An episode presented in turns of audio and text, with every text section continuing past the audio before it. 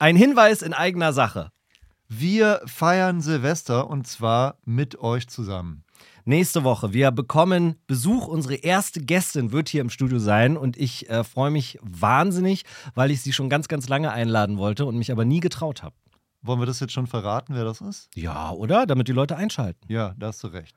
Es ist Katjana, Katjana Gerz. Gerz. Ah, es wird international. Halb Amerikanerin und so, weißt Ja, du? Das wird genau, richtig gut. genau. Also, nächste Woche am Donnerstag die große letzte Nische Silvestergala.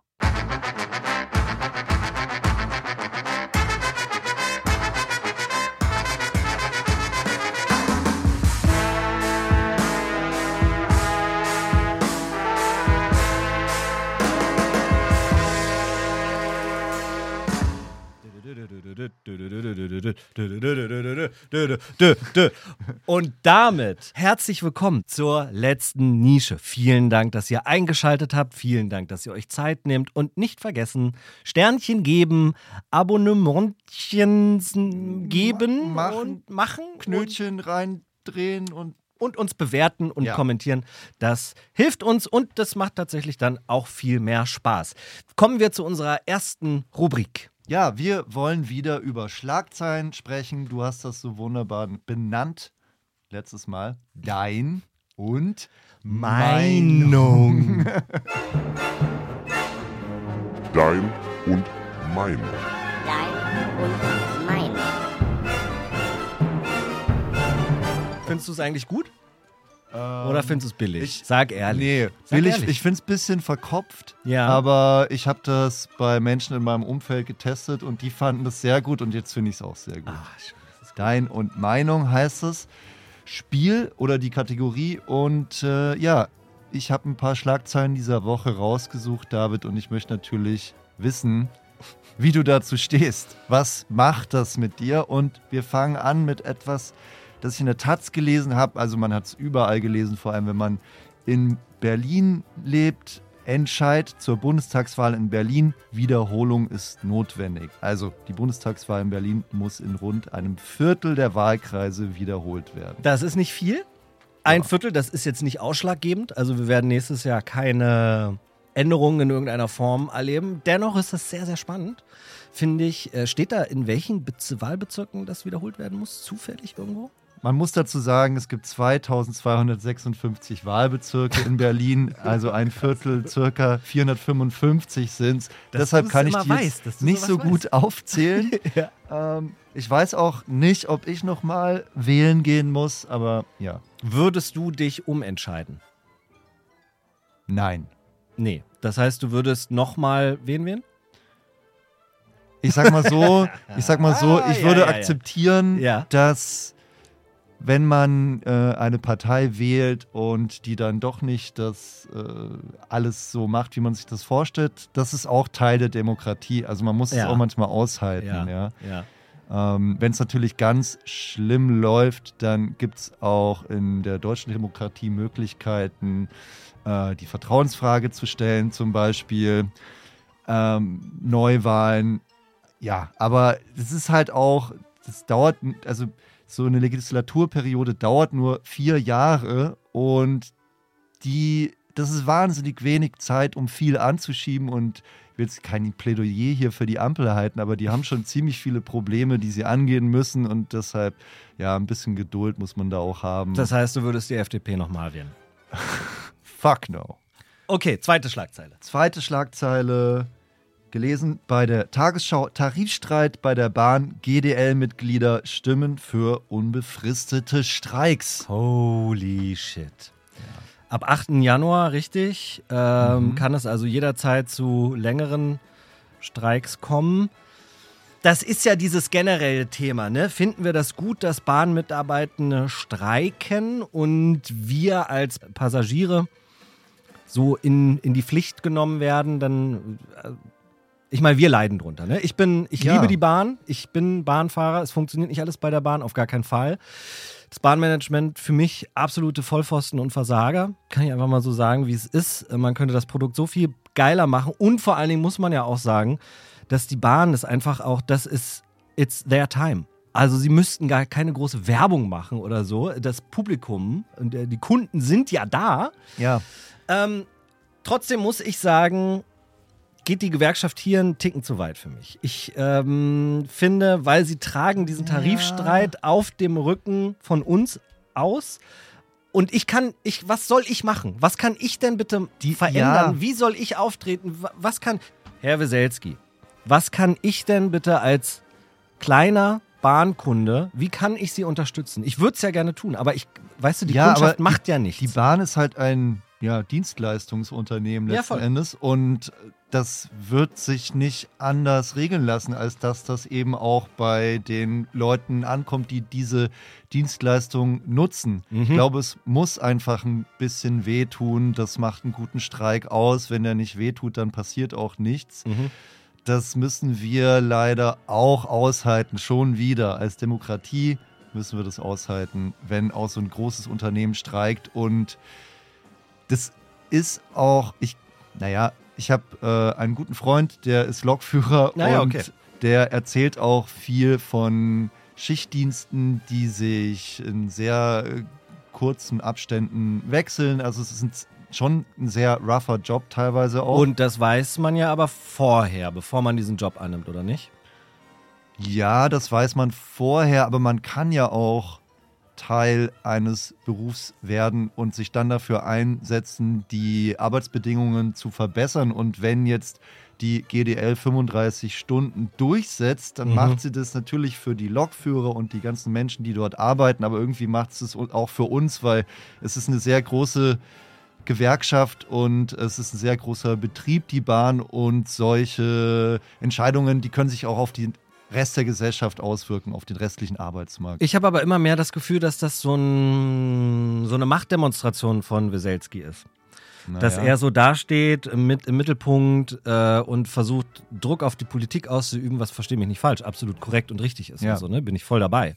Aber ich denke, okay, das wollt ihr jetzt die nächsten 10, 20 Jahre so machen? Also wenn sich die Bahn dann nicht bewegt, dann ist das einfach der Zustand. Und das ist die Deutsche Bahn, ja? Das heißt, wir sind so von random Streiks die ganze Zeit betroffen, wir müssen es mit einkalkulieren und das ist es. Also das kann es ja nun auch nicht sein. Nee, aber das, das wird nicht passieren. Die müssen irgendwann zu einem Kompromiss kommen, weil auch die Gewerkschaft wird nicht stur bleiben, weil auch die Gewerkschaft hat ja ein Interesse, dass der Laden läuft. Ja. Also, dass die Mitglieder Geld verdienen können und einen Job haben. Also wenn jetzt irgendwann die Bahn auseinanderbrechen würde, dann hätte auch Herr Weselski seinen Job nicht gut gemacht und das Mhm. weiß er auch. Finde ich, ein- finde ich einen guten Outcome. Also Ja. du bist eher pro Streik, ich bin eher Ja. Kontrastreik natürlich, aber ich als altes Kind der, der Arbeiterbewegung Ja. und äh, ja, ich komme aus dem Arbeiterhaushalt. Äh, trotzdem muss ich sagen, ach nee, das ist, ist es für mich. Es nicht. nervt, Es sehe ich ein. es nervt. Ja. Okay, kommen wir zur dritten Schlagzeile und die habe ich bei RBB24 auf Instagram gelesen. Ich liebe den RBB. wo man, wo man äh, heutzutage ja seine Nachrichten auch gerne liest. Und da habe ich gelesen, Lukas Podolski eröffnet Dönerladen am Kotti. Ist für mich, muss ich sagen, keine Schlagzeile wert. Ist eine ganz typische RBB-Schlagzeile. Stürze. Ich weiß, ich habe ja lange beim RBB gearbeitet, ne? Ja. Wie die sich ein. Also, da ist man dann schon geil auf diese Schlagzeile zu sagen, so Lukas Podolski, also hast einen großen Namen, so, Ja. ah, kennt man noch irgendwie so. Dönerladen, ja, ist schön hyperlokal, schön Kotti und so. Aber letztendlich es interessiert doch wirklich auch niemanden, ob da jetzt noch ein Dönerladen mehr ist oder nicht. Ja, oder wie also- macht das was mit dir? Ich musste zuerst daran denken, welchen letzten Prominenten es als Gastronom an den Kotti getrieben hatte und das war Attila Hildmann. das weiß man vielleicht nicht mehr genau, bevor er sich komplett in die Fantasiewelt aus Adrenochrom saugenden Echsenwesen verzogen hat, äh, hatte der mal diverse Fastfood-Restaurants Mhm. und eine Burgerbraterei, die war am Kotti. Ach ja. Ja, und äh, also von daher Ist es was tritt Gutes? Lukas Podolski in schwierige Fußstapfen. Ja. Das kann eigentlich nur besser werden. Ja, aber ansonsten ist mir das ganz egal. Ich hoffe einfach nur, dass die Preise korrekt sind. Ja. Denn da ist äh, der Döner und die, die Menschen, die gerne Döner essen, sind da sehr unter Druck geraten, wie wir alle wissen, in ist den letzten Monaten. Ja. Und ja, so ein, so ein Promi-Döner, da schwebt, also da steht auch immer die Gefahr im Raum, dass dann nochmal eine Schippe draufkommt auf den Preis und das wäre nicht gut. Das ist unser Appell an euch. Lasst euch nicht verarschen, nur weil ein Prominame draufsteht. Jetzt haben wir beide eine Schlagzeile entdeckt, die wir beide sehr, sehr spannend finden, auf wired.com nämlich. Inside Mark Zuckerbergs Top Secret Hawaii Compound. Ja, also Mark Zuckerberg baut dort, lässt dort seit einiger Zeit ein gigantisches Gelände zubauen mit äh, ja, mehreren Villen und einer Bunkeranlage und will sich dort komplett selbst versorgen.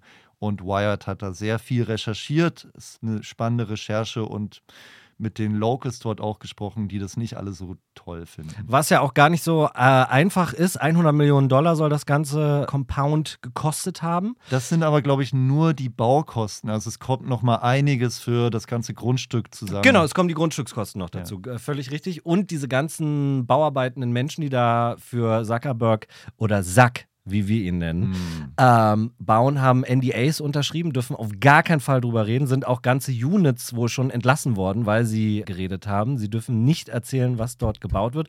Aber was ich super spannend finde, und das hat ja eben diesen Endzeit-Charakter, dass er sich da einen Bunker baut, ja. der sich selbst belüften kann mit einer Belüftungsanlage, so Wasser und so, und er total autark da dann äh, unterwegs ist. Und da habe ich mich dann gefragt, es gab das ja, gibt das ja immer wieder, dass superreiche Tech-Milliardäre irgendwo in der Welt ihre Endzeitbunker bauen. Neuseeland zum Beispiel mhm. soll ein Ort sein, wo ganz, ganz viele Grundstücke gekauft wurden und so umgebaut wurden. Unter anderem auch von dem OpenAI-CEO. Ja, Namen habe ich jetzt gerade vergessen. Äh, Peter Thiel auch, der Stimmt. Investor, hat da mal in was investiert. Ja. Also, ja, was er halt so macht.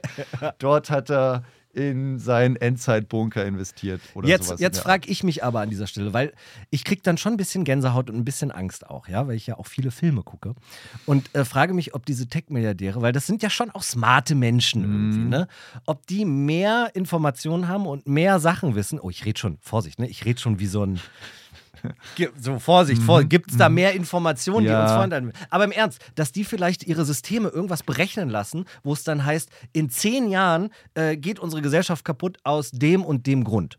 Also ich glaube jetzt nicht, dass die mehr wissen, als die Wissenschaft weiß. Mhm. Ich glaube, die sind sich einfach viel mehr bewusst, dass die Gesellschaft immer mehr auseinanderdriftet im Sinne von der Reichtum der Welt wird in äh, den Händen immer weniger Menschen konzentriert und ja, wenn es dann so weit ist, falls es dazu kommen sollte, dass die Gesellschaft auseinanderbricht und die Massen mit äh, Fackeln und Mistgabeln sich auf die Jagd machen, dann werden sie sich auf die Jagd machen nach Superreich. Also mhm. Wir müssen uns keine Gedanken machen, wo wir uns verstecken vor dem wütenden Mob. Wir sind der wir wütende sind der wütende, wütende Mob.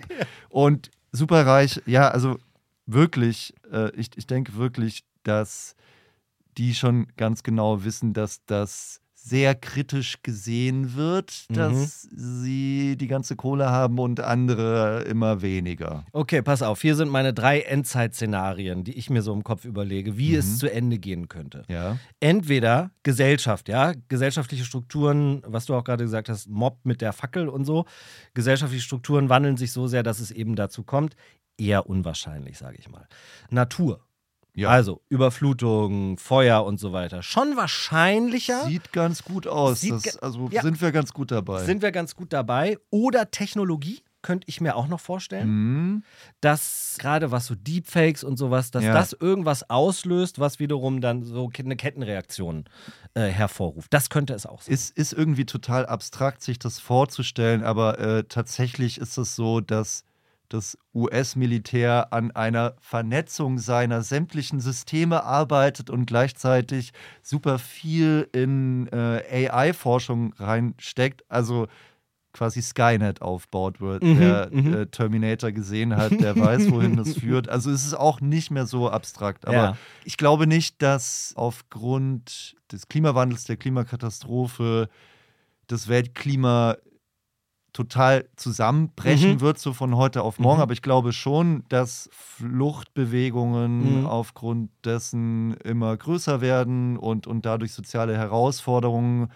Und ich glaube, dass es eher so eine Mischung ist und dass man Mhm. über all das Mhm. vielleicht vergisst, auch ein wachsames Auge auf die Entwicklung von AI zu haben. Mhm. Also ich glaube, dass es eher alles zusammenhängend uns vor große Herausforderungen stellen könnte und zu, wenn es passiert, dann zusammen dazu führt und Zombie-Apokalypse noch. Ach so, das Ja. ist die wahrscheinlichste aller. äh, Das ist meine liebste, mein liebstes Apokalypsen-Szenario. Ja, aber das, das wäre dann so Corona-mäßig, dass es ein Virus gibt und Leute dann Genau. andere anstecken und so. Also ein bisschen hatten da, wir da das ja ich, eigentlich Da finde ich immer äh, eine schöne Frage.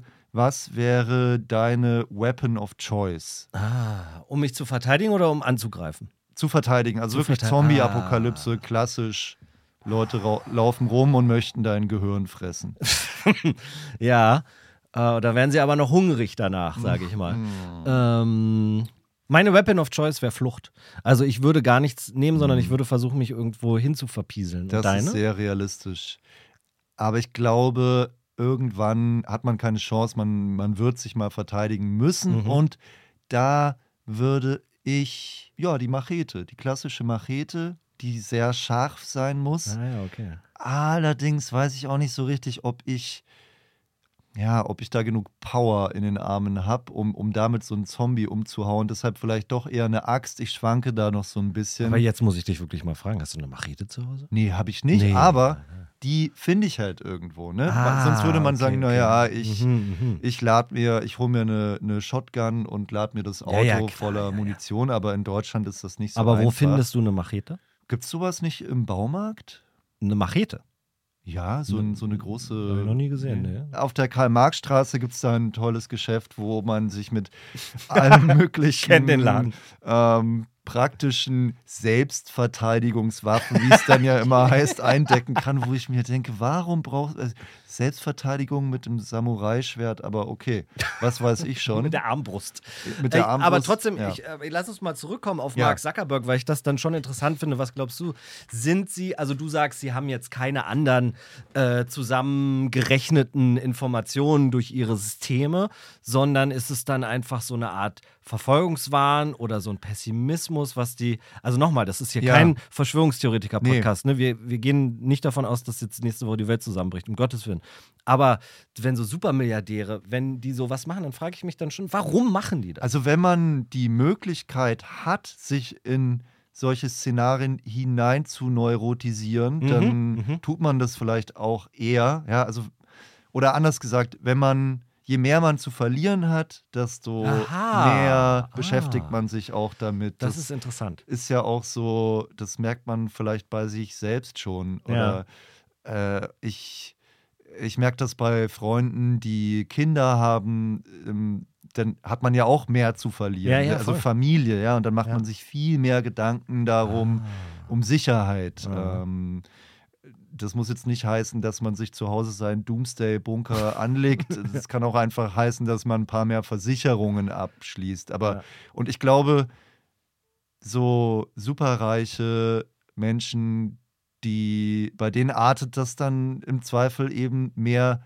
darin aus, dass sie sich solche Compounds äh, zulegen. Und die haben ja auch eine Herrscher an Beratern um sich. Mhm, Ne? mhm. Äh, Zu mir kommt jetzt niemand und sagt, äh, also denkt sich, ja, da kann ich noch ein bisschen Geld abzwacken bei Tim, wenn ich ihm jetzt sage, er soll mal in Brandenburg äh, so ein großes, großes Loch buddeln lassen und da so, ein- so einen Untergrundbunker anlegen. Ja, muss man auch sagen, historisch eher schwierig. schwieriger belegt, äh, in Brandenburg irgendwelche Bunker anzulegen. Aber ja, deshalb, ich denke, manche lassen sich da auch einfach belabern. Jetzt hat Sack das natürlich auf Hawaii gemacht.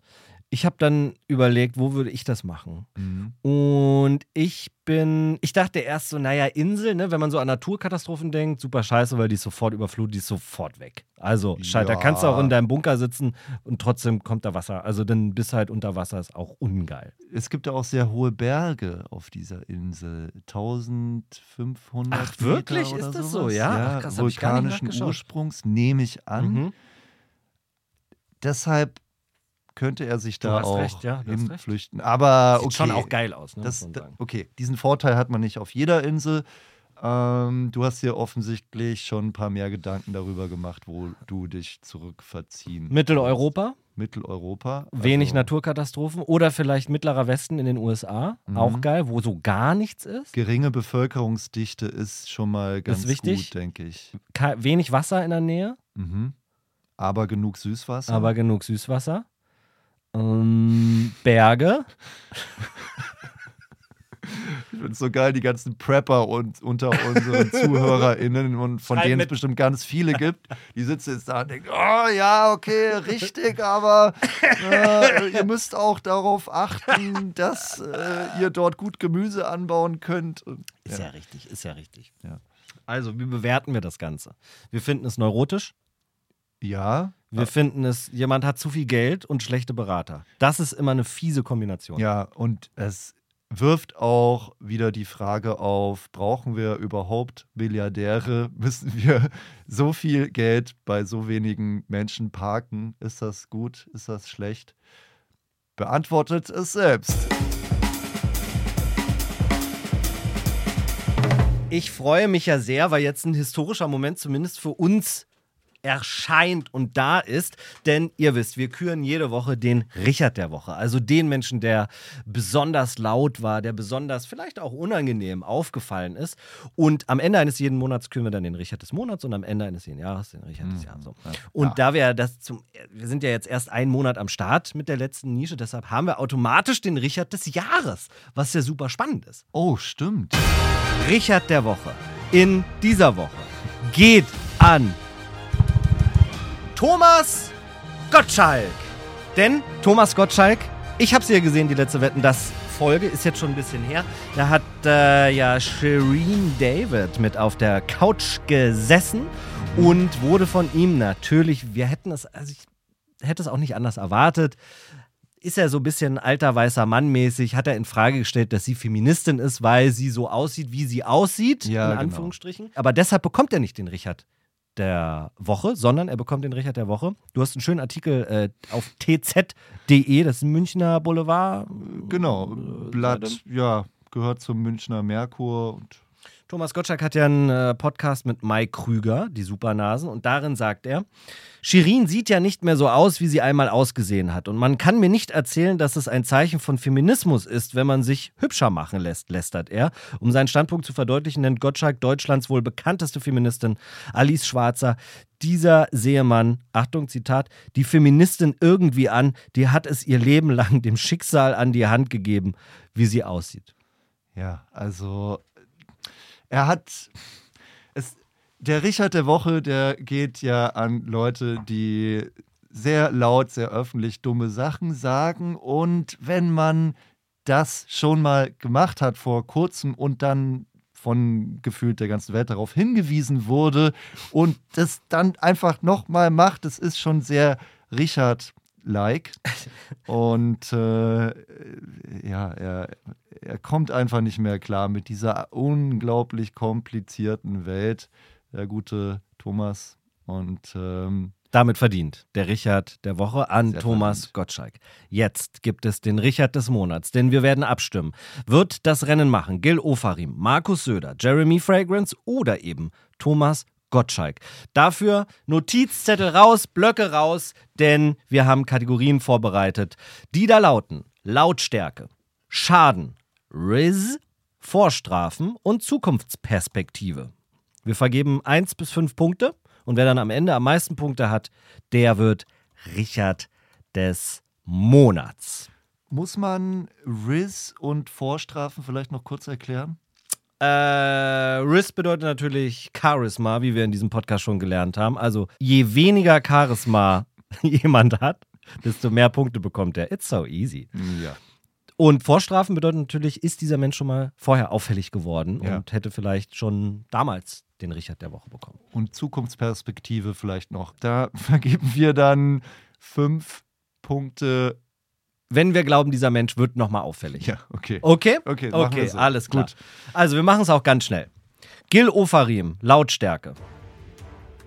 Es waren schon, ich würde sagen, es war sehr laut. Ich, durch sein Instagram-Video und so, würde ich jetzt mal eine solide 3 geben. ich würde sagen, eine solide 4. Gut, machen wir 3,5. Perfekt. Dann Schaden. Wie viel Schaden hat Gil Ofarim angestellt? Eine Menge war ein Bärendienst an, Also an der jüdischen Viel Community. mehr kann man eigentlich nicht anrichten. Also gerade aktuell, wo ähm, so es zu so vielen antisemitischen Vorfällen in Deutschland kommt Mhm. und dann jemand ach, ja, sagt, er wurde antisemitisch angegangen und es war gar nicht so, also bei mir ganz klare 5. Fünf, okay. Bin ich dabei? Alles klar. Äh, wie viel Riz hat Gil Ofarim? Ich finde, er ist ja ein, irgendwie ein schöner Typ. So, der hat, der hat was. Ja, ich finde ein bisschen, ja, ist hart sowas zu sagen, aber so leicht Schlagersängerig 2 dann. Machen wir zwei, ich mach fünf, also drei. Okay. Ja, machen wir drei. Okay, es ist einfach.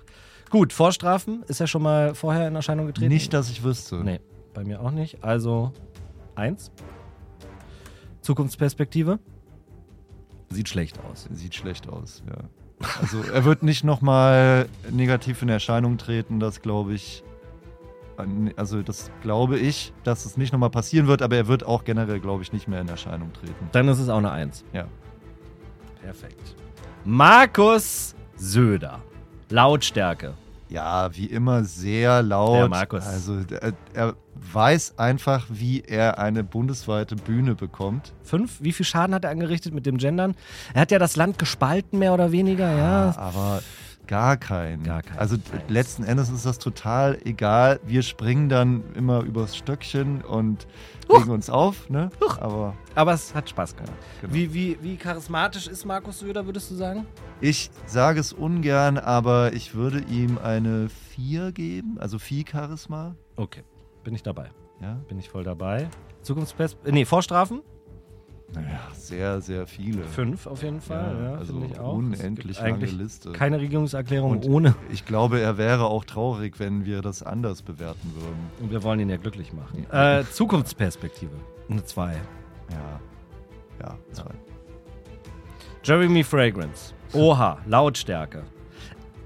War nicht so laut. Nee, war, gar nicht so laut, Nee, war nee, gar nicht nee, laut. da haben ein paar Leute äh, recherchiert und äh, aufgepasst und Jeremy Fragrance veröffentlicht, glaube ich, auf Instagram an einem Tag im Feed, was ja sonst niemand mehr macht, veröffentlicht er allein zehn Posts. Mhm.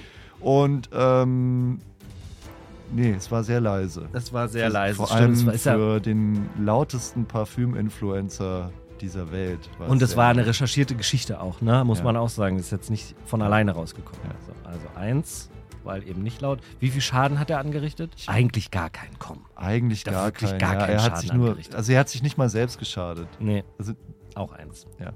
Gut. Äh, charismatisch. Ich finde ihn schon ja, charismatisch. Unglaublich, aber immer so an der Grenze zum, dass man sich Sorgen macht als Betrachter. ne? Also kennst, wenn jemand so reinkommt und so raumgreifend ist und Mhm. du denkst, oh geil, aber dann gibt es so eine kleine Stimme in deinem Kopf, die sagt, hm, aber ist das wirklich, ist das, ist das gut? Ja, verstehe. Also Vier. vier. Okay. Vorstrafen? Er sagt öfter so grenzwertige Dinge in seinen Streams, weil er einfach auch so wirkt, es nicht nachdenkt. Also er hat so ein Grundrauschen an. Ja, aber es ist offensichtlich nichts bei uns hängen geblieben. Das stimmt. Da müssten wir jetzt auch noch mal recherchieren. Ich beschäftige mich allerdings, es ist auch unmöglich, sich mit dem Output da mitzuhalten. Also sage ich zwei. Ja, Dann Zukunftsperspektive. ich glaube, der Hype ist ein bisschen abgeflaut. Ich würde sagen drei. Thomas Gottschalk.